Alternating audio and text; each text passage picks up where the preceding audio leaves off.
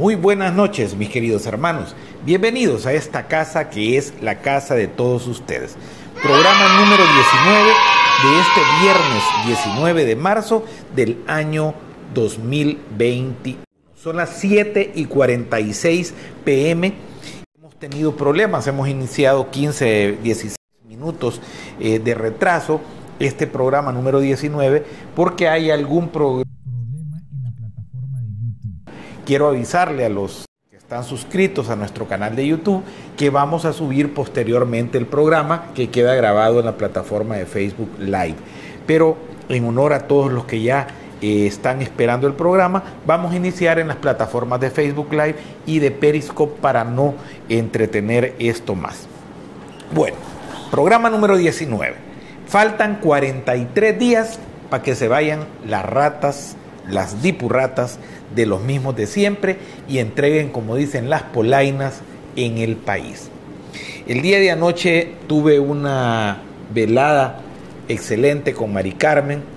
Tuvimos el gran gusto de conocer personalmente a Paulita Pike, quien gentilmente nos invitó a su casa, nos dio un presente que Ahora, pues aquí pueden verlo ustedes a, mis espaldas, que es una imagen de nuestro santo de las Américas, de San Romero de las Américas.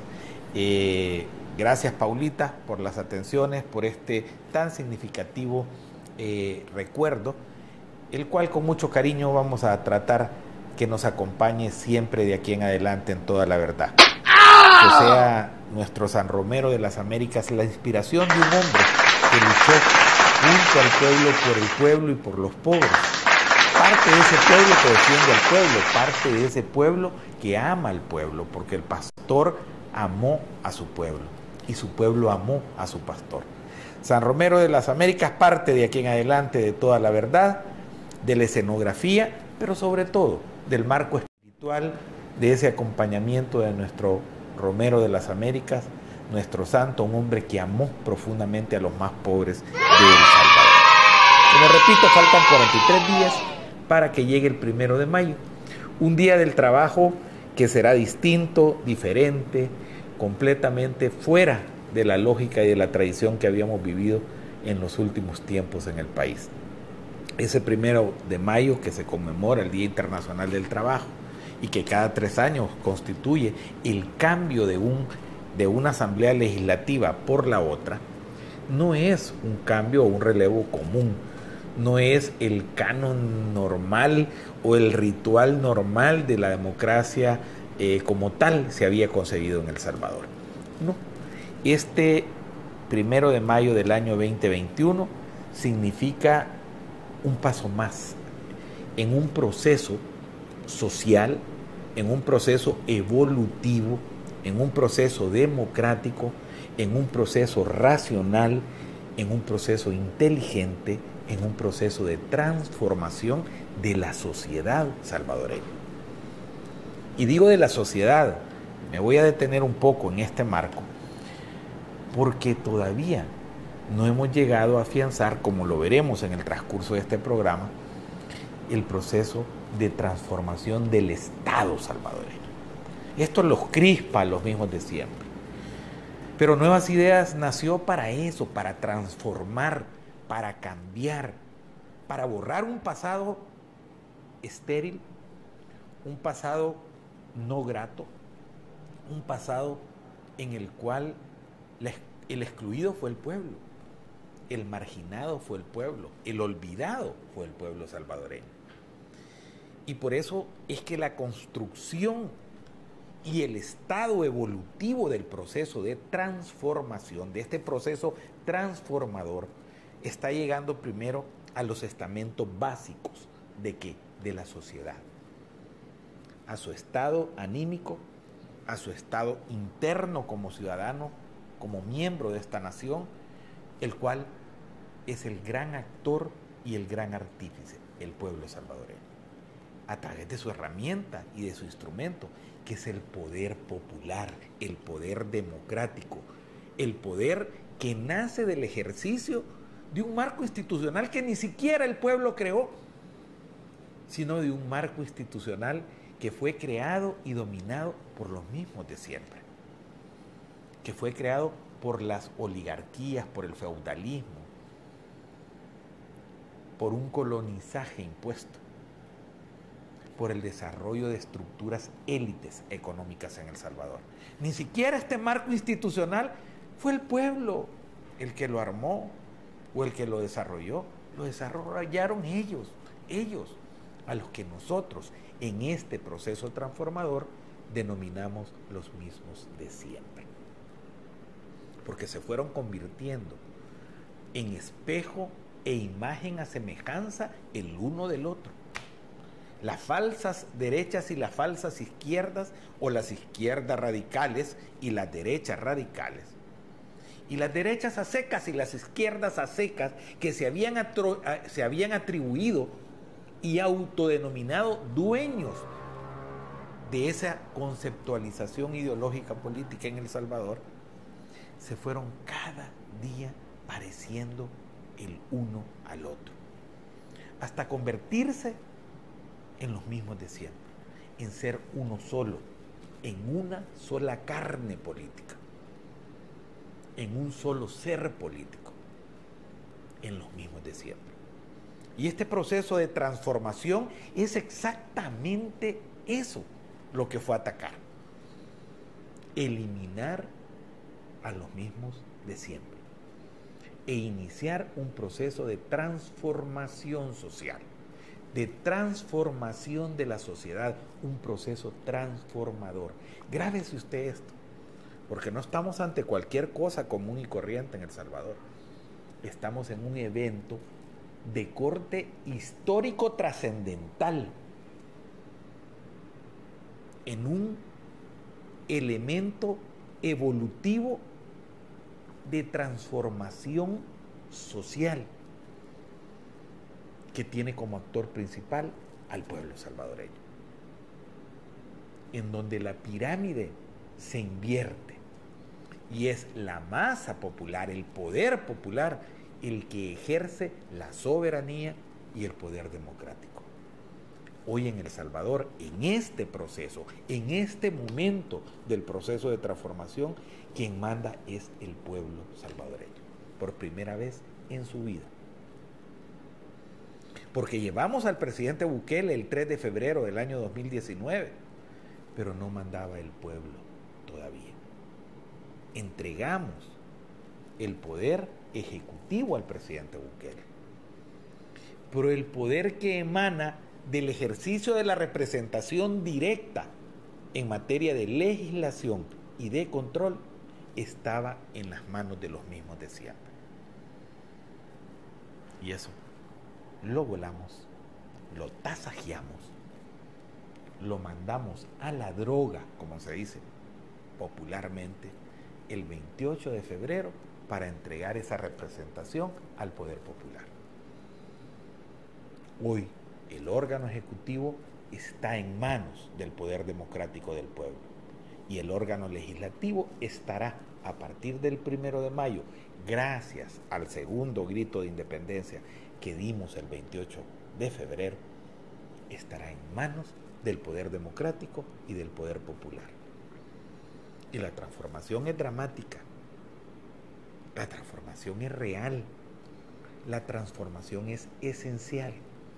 Porque el actor va a ser el receptor de la política pública y del bienestar.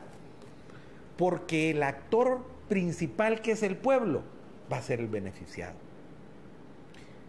Mi alma ríe, goza igual que la de ustedes cuando vemos a la niñita recibiendo la computadora y agarrando esa cajita que significa futuro, que significa educación, que significa apertura al mundo, que significa modernidad y significa desarrollo.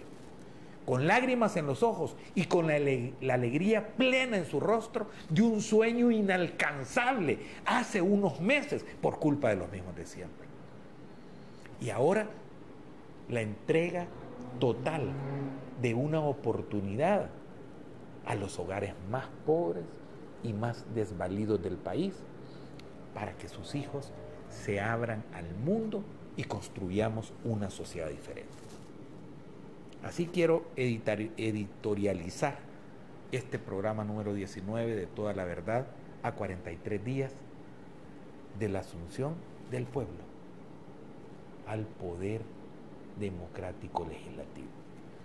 Este es un proceso sin violencia, es un proceso de transformación real, es un hecho histórico en Latinoamérica y quizás en el mundo, en los países subdesarrollados. Lo que está viviendo usted como actor, lo que usted está haciendo posible, lo ha construido usted de la mano del liderazgo de un gran hombre, de un prohombre de esta nación y de esta patria como es el presidente Bukele.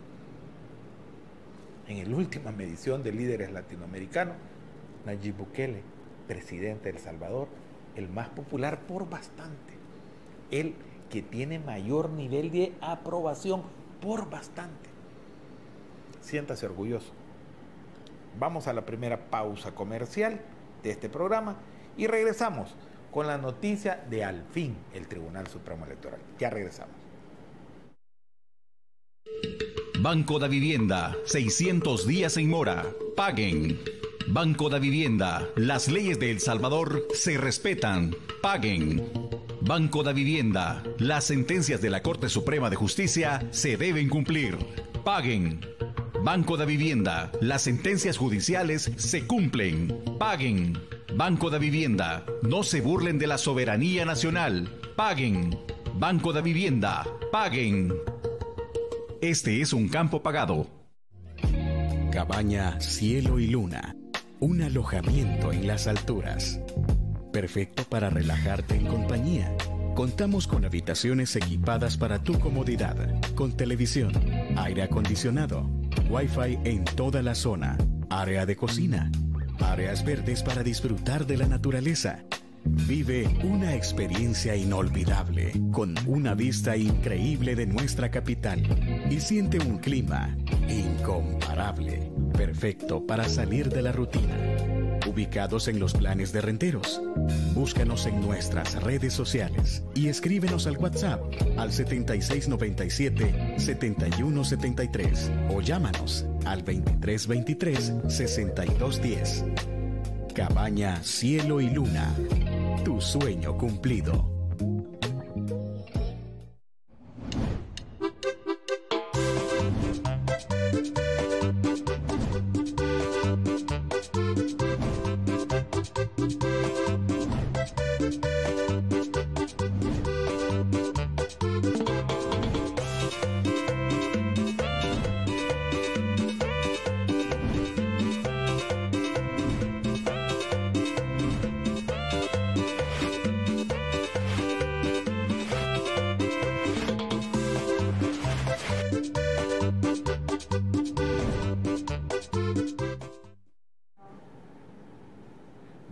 Estamos de regreso, programa número 19 de este viernes, 19 de marzo, el programa 19, el viernes 19, en toda la verdad, este año 2021. Eh, nuestros amigos de YouTube, por favor, aquellos, yo creo que hay un problema en la plataforma de YouTube que no podemos accesar, no podemos ni entrar siquiera en YouTube. Creo que es algo de los servidores de YouTube, no solo eh, a mí, sino que creo que le estará pasando a todo el mundo.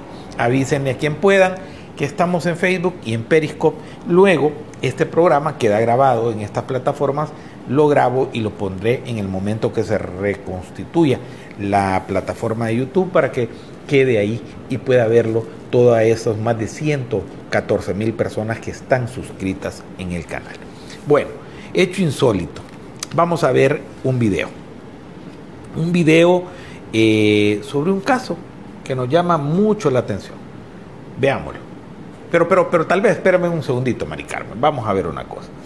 Vamos a ver primero el tweet, el tweet del fiscal general de la República. Ese le vamos a pedir la imagen número uno de esta noche. Sí, no quiero invertir el orden de las cosas para que lo tengamos en claro. Ustedes lo tienen en pantalla. Ahí está el fiscal Raúl Melara, dice, la señora Regina Cañas se somete a un proceso abreviado, va a ser condenada y también devolverá el dinero al Estado. Estamos haciendo que devuelvan lo robado. Fíjense bien, yo no me estoy inventando nada. Es Raulito el que ha dicho eso. Raulito, dijiste eso. Son tus palabras. Pues ahora veamos la bofetada, la ridiculizada que le ha pegado la ex esposa del prófugo ladrón, borracho, drogadicto que está en Nicaragua, de Mauricio Funes, de ese delincuente. Veamos el video.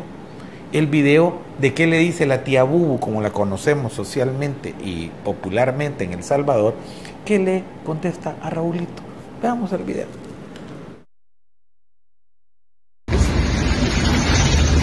Yo he venido este día a darle testimonio sobre los hechos que se me imputan.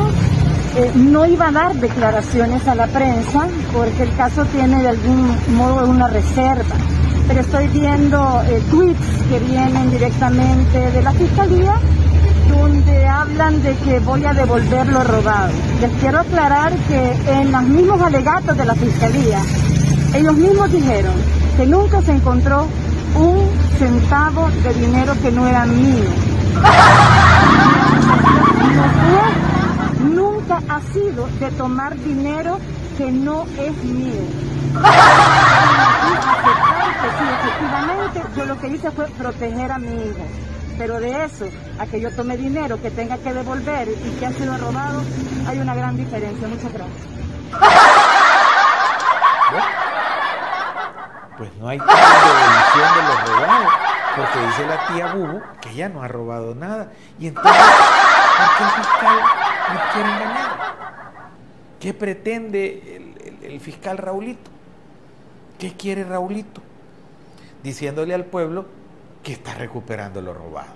La tía está diciendo que ella llegó a testificar por su hijo. ¿Quién miente? Raulito. ¿Qué fiscalía, Dios? ¿Qué fiscalía? Es que no puede ser. O sea, no puede ser que venga una fiscalía y esté haciendo show político. A mí ya, yo ya dudo del procedimiento de allanamiento de la Asamblea si en realidad es algo, porque esto va a ser fácil comprobarlo. Yo le digo a la Fiscalía General de la República, yo le voy a demostrar al pueblo a dónde estaban y por qué eran Plaza Fantasmas. Hoy le vamos a dar el chance a Raulito, ¿verdad? Y a Germancito, su, su segundón, le vamos a dar el chance para ver qué presentan al pueblo salvadoreño. Porque yo, en este programa, el programa del pueblo, de la vocería del pueblo salvadoreño, sí le voy a enseñar a Raulito y a Germancito Arriaza de la Fiscalía por qué hay plazas fantasmas, quiénes son las plazas fantasmas y por qué se constituyen y, no me entré en dialéctica ni en semántica de, ay, que sí son fantasmas, no, son plazas que sí existen, pero los que son fantasmas son los que no llegan. No, hombre, la chanchada que han hecho en la Asamblea bajo tres modalidades. La contratación, por ejemplo, de dirigentes políticos al estilo de Ana Guadalupe Martínez, que según leemos en redes sociales vive fuera del país, en Canadá, y que no ha llegado a trabajar, de dirigentes como Rolando Alvarenga, de Arena, ex miembro y ex presidente del COENA, de otros dirigentes, como dice Gustavo Escalante, diputado actual de la Asamblea Legislativa. Repito sus palabras. Gustavo señala, el 40 o 50% de la dirigencia de Arena está contratado en plazas por la Asamblea Legislativa y han andado permanentemente en la actividad política y lo que menos han hecho es llegar a la Asamblea Legislativa o casos como la expresidenta de la Asamblea Legislativa del FMLN, Lorena Peña, que no ha llegado a la Asamblea Legislativa y que le están pagando más de 3 mil dólares. Esa es la modalidad. Ah, Raulito, te voy a guiar, Raulito. Yo que no me gradué de abogado, por lo que no puedo ser fiscal, como el pueblo lo ama, lo quiere, lo expresa. El pueblo desea que yo fuera el fiscal. Yo creo que sé más que Raulito, sé mucho, muchísimo más que Raulito, porque su servidor, sí estudió Derecho, sí pasó las materias de penal y de procesal penal, sí recibió cursos de Derecho Penal y elaboró, redactó y aprobó los códigos penal y procesal penal que nos rigen. Yo creo que estoy más calificado realmente que Raulito en materia penal. Pero entonces, siguiendo el orden de las cosas, le voy a dar otra luz. El segundo elemento ya no es de dirigentes, sino de un montón de plazas que dice asistente técnico, ordenanzas, motoristas. Solo hay, Raulito, 40 motoristas asignados a una unidad, de los cuales no llegaban más que 13. y testigos oculares que después le voy a mostrar al pueblo, porque te estoy dando chance, que hagas tu trabajo por el que te pagan, que no jamás manejaron un vehículo de la Asamblea Legislativa, jamás. Y estos no llegaban, un montón de personal que no son asesores, sino que les han dado, han partido plazas, les han puesto nombres, y eso también es constitutivo de delito. Tercera modalidad, los ordeñadores. C. A, B, te expliqué, ya te explico la C. Los ordeñadores, que ordeñaban los cajeros o le quitaban el cheque. Eso deberías de buscar. A qué personal le emitían cheque y se los entregaban a diputados que los mandaban a cambiar y le daban el complemento a diputados.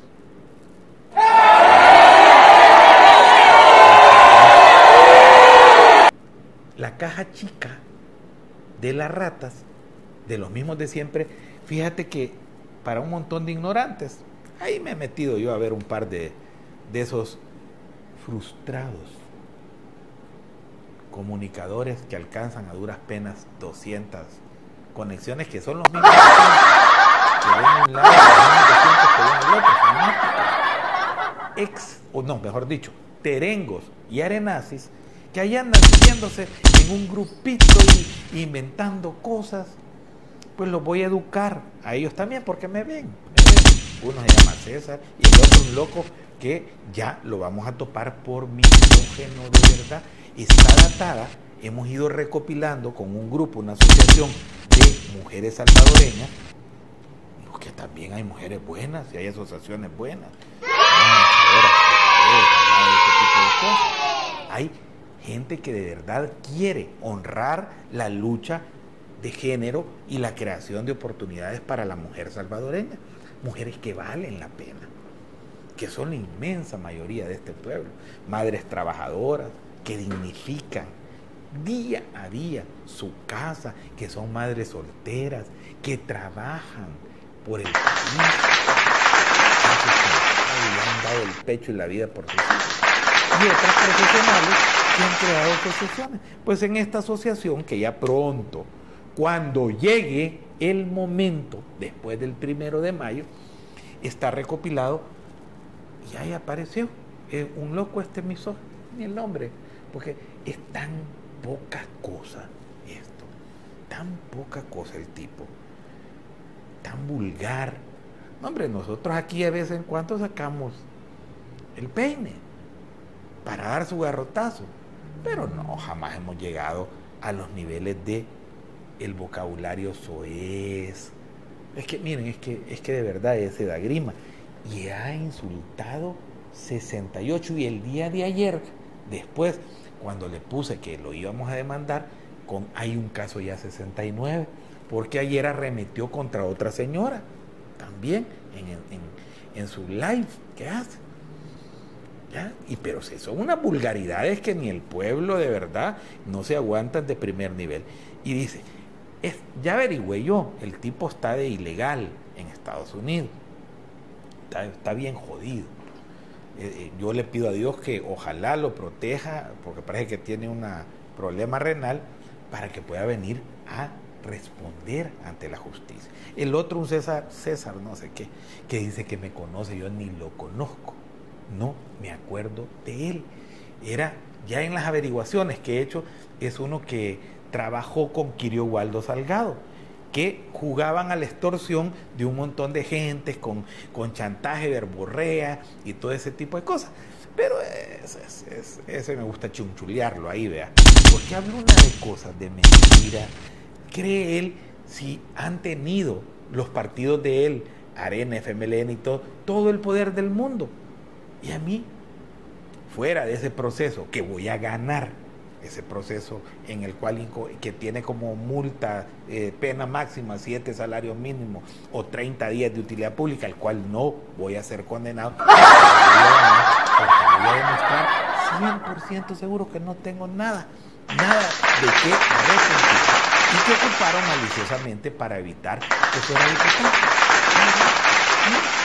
Estoy, tranquilito, con el pueblo, para el pueblo, en una posición mucho más creyeron que con eso me iba a acabar. Están bien perdidos. Es no sé quién es. O sea, dice, que venga, arrénmelo. Yo cómo le voy a andar conectando a una persona que 200, 300 conexiones ha tenido en su vida. Y los mismos que ven al otro gordo misógeno son los que lo ven a él. Son una sarta de fanáticos que andan ahí con un loco que dice, hello people, no sé cómo, como que sobado, riéndose, que andan ahí creyendo que van a hacer un partido que le van a poner, lo peor que se llama país, y le dicen país, los guillos. O sea, pobrecitos, pobrecitos. Ilusos, que no son ni representan, no lograron ni meter independientes en la contienda porque solo son boca. Cuando este pueblo este pueblo está bien clarito en su proceso de transformación. Súper claro. Entonces, esto del señor fiscal este, es, es una cosa preocupante. Quiero pasar un campo pagado porque voy a hablar de esto en base a la justicia. Le voy a pedir a Mari Carmen que por favor nos ponga un campo pagado que ha hecho eh, la empresa del ingeniero José Antonio Salaverría, José Antonio Salaverría SA, DCB, para el caso de la vivienda y voy a comentar brevemente para que continuemos en la dinámica con el programa. Ya regreso, solo escuchemos el campo pagado. Los conceptos vertidos en este espacio son de exclusiva responsabilidad de la institución que los presenta. Señores Banco de Vivienda El Salvador, con fecha 5 de junio de 2019 de forma unánime, la Sala de lo Civil los condenó a pagar la cantidad de 49.314.303,55 centavos de dólar de los Estados Unidos de América a la sociedad con nombre del ingeniero José Antonio Salaverría y compañía de capital variable, en concepto de daños y perjuicios. Con fecha 3 de febrero de 2021, de forma unánime, la Sala de lo Constitucional declaró improcedente el recurso de amparo presentado por Banco de Vivienda, dejando claro que no se les ha vulnerado ningún derecho constitucional. A esta fecha, ustedes acumulan 600 días en mora y respetando las leyes de El Salvador. Paguen. Los conceptos vertidos en este espacio fueron de exclusiva responsabilidad de la institución que los presentó penoso caso de una institución financiera que se dice prestigiosa. hombre, paguen, gente de la vivienda. Si la reserva la tenían constituida desde HCBC, compraron la deuda. Y a través de sinvergüenza, ahí están topando a Humbertito Sáenz y a Mario Sáenz. Ahí los tiene topados, don Toño que hoy está Ronald Umaña, sorprendente para mí, pues dijo, es un héroe nacional, Toño Salaverría, por, porque dijo que ni lo conocía y, sí, porque va a andar conociendo a don